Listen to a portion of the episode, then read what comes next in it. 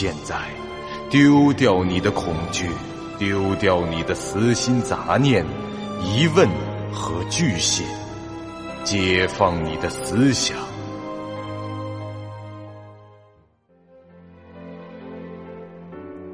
您现在收听到的是由喜马拉雅 FM 出品、巨五八瓦塔播讲的长篇恐怖网络游戏有声小说《惊悚乐园》，作者。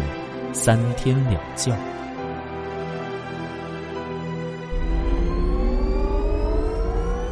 欢迎来到惊悚乐园第六十八集。这区区一条狗追我半天啊！意识到这一点的风不觉十分不爽，而且技能都已经开了，若是现在停止用普通状态去战斗。那这半分钟的生存值就算是白烧了。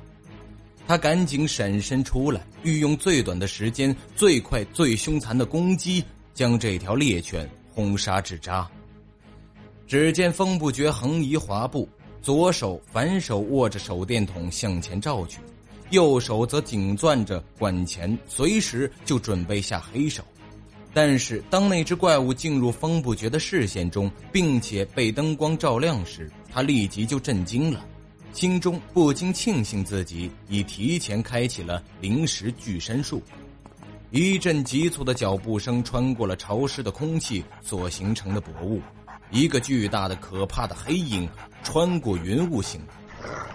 他的颈部骄傲的昂着，眼呈杏形，头顶平坦，是耳朵竖立。白而坚固的牙齿呈茧状咬，身上的肌肉发达且紧凑，颈部略弓，逐渐变宽，与身体结合是背短而坚固，有足够的宽度，大腿是长又宽，前后躯体的比重十分的平衡，这些都是训练有素、锻炼得当、品种优良的特征。当然，作为一个惊悚乐园的怪物。它被生成出来的目的是吓人和杀人，而不是去参加维斯敏斯特的比赛，所以他还有些正常的狗所不具备的东西。他全身黑得像煤炭一般，眼睛亮得像冒火一样，身躯大到难以置信。那老虎和他一比，就和猫没两样。其裂开的口中露出獠牙，口水从这牙缝里淌落。最夸张的是，这咧嘴的嘴头、颈毛和脖子下部还都闪亮着发光，看着非常像是传说中的地狱猎犬。只不过这个怪物只有一个头，而非三个。这玩意儿是炼金术做出来的吧？风不觉发出不满的惊呼时，那条猎犬已经跨着大步扑了上来。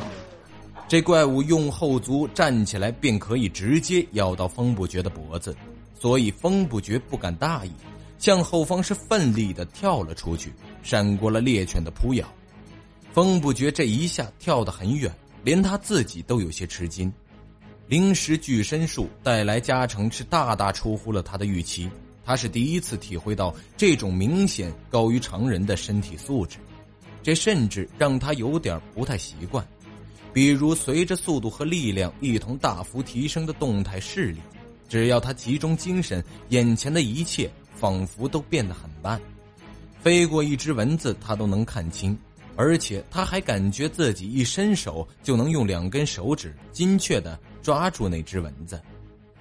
在《黑客帝国》第一部的结尾，觉醒后的尼奥似乎就有这种感觉。当史密斯最后一次朝他攻击时，他轻松的接下了对方的攻击。面露疑惑的将接招的双手改为单手，这就是自身实力突然翻了数倍后的正常反应。略微的不适应，猎犬的攻击并未停止，它嗷叫了一声，竟跃出一个和风不觉刚才那一跳不相上下的弧线，再度扑杀而至。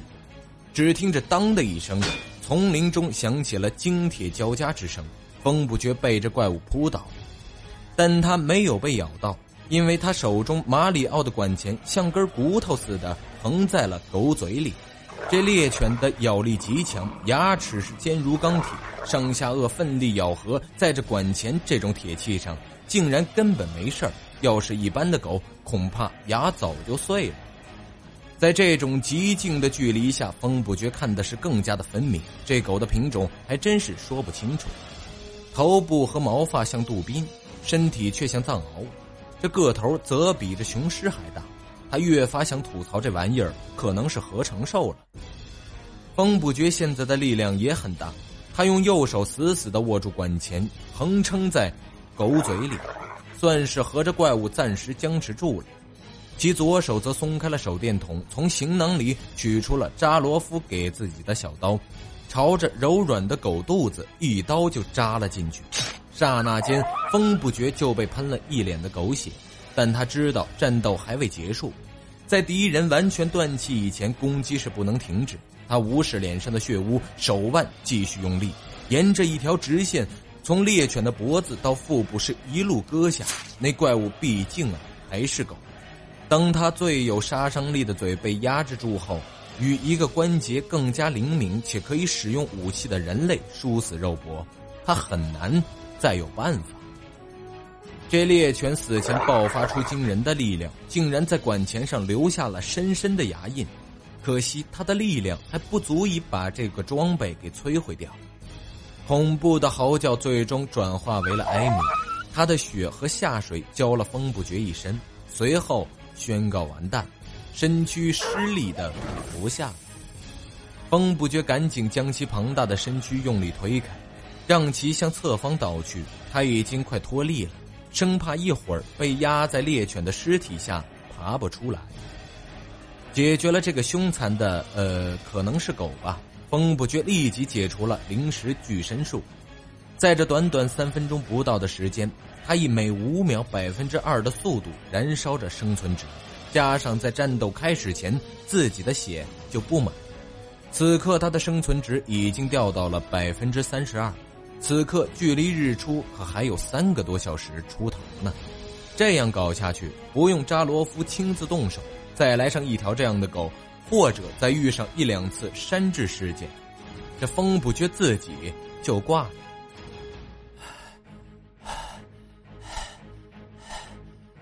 解除了技能，风不觉仰面大口喘息着，身上的疼痛、疲劳、不适等等，像海啸一般的汹涌而来。看来这灵石巨身术在使用后还是有些后遗症的。这种症状不能用属性或者菜单中的说明文字来讲清楚，类似是一种精神上过度负荷后的疲劳。不过没有时间留给风不觉休息，他得继续赶路。每朝着东南方走上一步，就离着危险啊是更远一步。用空间换时间的计划，在争取空间的同时，也不能去浪费时间。把气稍稍的喘匀是一些，风不觉就拾起了手电筒，收好了武器，继续上路。哎呀，这他呀是难受极了，这身上啊尽是猎犬体内流淌出的污血，使衣服粘在了皮肤上。潮湿的环境和越来越炎热的气温让他饱受煎熬。您现在收听到的是由喜马拉雅 FM 出品、九五八瓦塔播讲的长篇恐怖网络游戏有声小说《惊悚乐园》，作者三天两觉。不过风不觉有一种坚韧的品质，他的忍耐力非常好。在旁人来看，简直有点恐怖。这种品质体现在很多方面，除了在清汤挂面的支持下长时间生存这一点，呃，还有比如说，他可以在拥挤的公交车上被一些站着时喜欢倚在别人身上的大妈欺负四十多分钟以上也不发作。他可以在吃下朋友所做的难吃到极点的食物后，保持非常淡定的神情，并且。全部吃完，再说一声不错，他还可以一个礼拜不洗澡、不换衣服。总之啊，生理上的不适对风不觉的杀伤力是很小的，一些粘在身上的狗血和下水还不足以挑战他堪比苦行僧的忍受力。假如是个女玩家遇到这种情况，估计啊早就受不了了。要是短时间内找不到水源之类的东西让其清理一下，直接下线都有可能。说到女玩家，一见倾城和才不怕的那边状况也是不容乐观。他们也遇到了一条猎犬，和风不觉遭遇的那只怪物基本上是一样的。好在他们有两人，而且一剑倾城毕竟是啊一名以战斗见长的玩家。单论这战斗实力而言，他肯定比这未开启灵石巨身术的风不绝啊要强上一些。战斗一开始时，一剑便抢上前去，依靠着快速的移动，不断用长剑与猎犬周旋着。但时间一长，他也是渐渐的落了下风。他心里也很清楚，自己一旦啊被这怪物扑倒，便是一口咬断喉咙，直接一命呜呼。因此啊，只能进行游斗，消耗自己的体能值，去换那怪物的一些血。就这样过了十几招，退在一旁的不怕也看出来了，这一剑一个人恐怕是搞不定的。他若死了，自己就得一个人继续游戏，那是他很不愿意发生的情况。他的称号“躲猫猫”给予的特殊能力是个主动技，叫做“数到十”。这个技能最好是用在有队友的情况下发动，所以啊，他尽量要保证不落单。因此，不怕决定暂时放弃那种需要别人来保护的弱者模样。他取出了自己的武器，悄悄的逼近了猎犬的后方。不远处，一剑的活动范围啊，正被这猎犬不断的压缩。他渐渐退到了一棵树旁，挪腾闪躲的空间在逐步的丧失。他心中已对自己和这怪物的战力做了比较，自己全力以赴的速度确实比那猎犬快上三分，但也仅此而已。力量上的差距很大，几乎无法是正面抗衡。战斗啊，就是这么回事在打之前和打到一半的时候，当事人的心态是会发生变化的。仅仅是观察对手，能获得的信息远远不如实际上去过上两招。来的确切，开打以前那种对方能强到哪儿去的侥幸心理，一般来说在开打以后就会迅速破灭。体能值的消耗可不等人，形势的变化也并非完全在一剑的掌控中。现在他面临的一个决断，是损失大量的生存值上去力拼几招，换个比较稳妥的惨胜，还是继续这样耗下去，直到找出别的办法。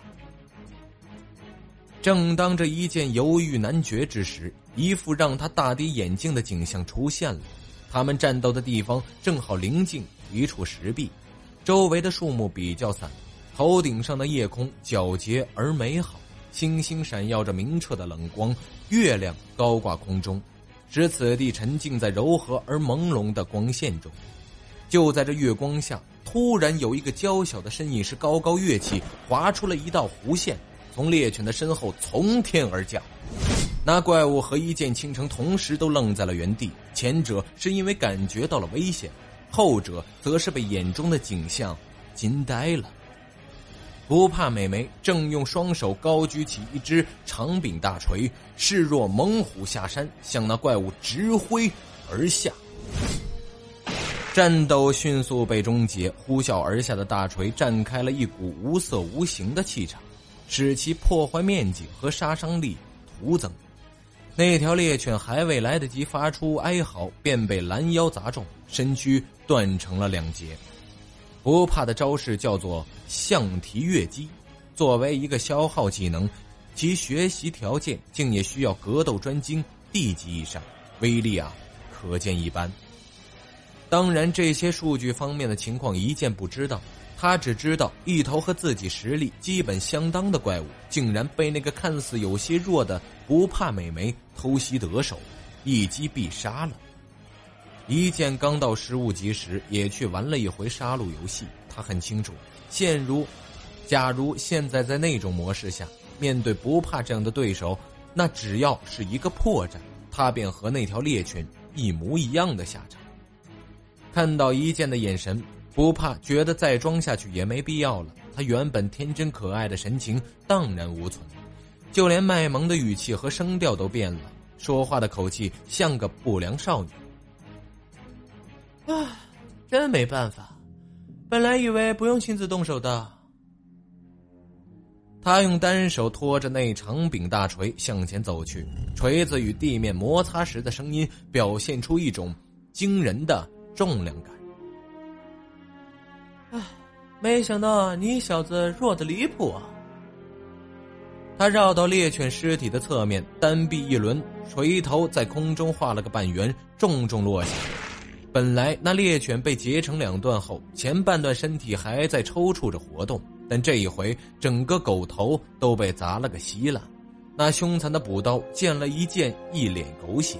他神情震惊，整个人呆若母鸡的傻站在那。呃。原来你这这么厉害啊！可是为什么之前遇上野猪和老虎的时候，一见到刚才为止一直摆出一副哥罩着你的姿态，但此刻他说话的声音都不敢太大，用小心翼翼的口吻道：“一见这句话最后几个字是你都躲在旁边摆出害怕的样子。”但他的话还没说完，就被不怕给打断了。你说什么？喂，你小子是看不起我吗？敢这么跟老娘说话，宰了你！呃，大大大姐，我我错了。一剑背靠着树干，满脸是汗。虽然队友间不能发动攻击，但从这气势上来说，他已经和死人没两样了。嗯嗯，那什么，以小弟的实力，也就是只能杀杀那种杂鱼怪物而已了。大姐，你让我开路是看得起我。他最后挤出笑声时，是一脸的苦相。哼，这还差不多。哎，话说，那个叫风不绝的小哥好像干的不错的嘛，到现在也没听到死亡的消息。说明他一个人就把猎犬给收拾了，实力在你之上啊！你你怎么知道他他也遇上猎犬追杀？废话，你在城堡里没看到狗的数量吗？我估计啊，这玩家分成几路，扎罗夫就会放出几条来，甚至更多。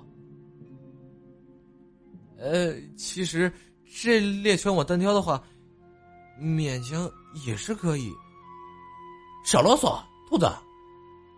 兔兔兔子，你有社团的加成属性，而且等级比他还高一级，他能做到和你一样的事情，就已经说明这实力比较强了。唉，真是的，早知道如此，应该跟他走了，是算了。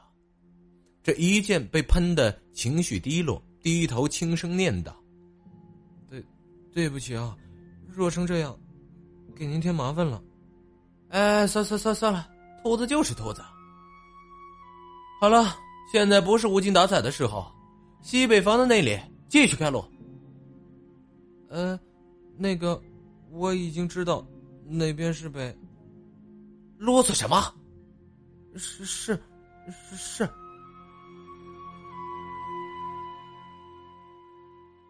本集播讲完毕，感谢您收听由喜马拉雅 FM 出品的长篇恐怖悬疑惊。感谢您的收听，去运用商店下载 Patreon 运用城市，在首页搜索海量有声书，或点击下方链接听更多小说等内容。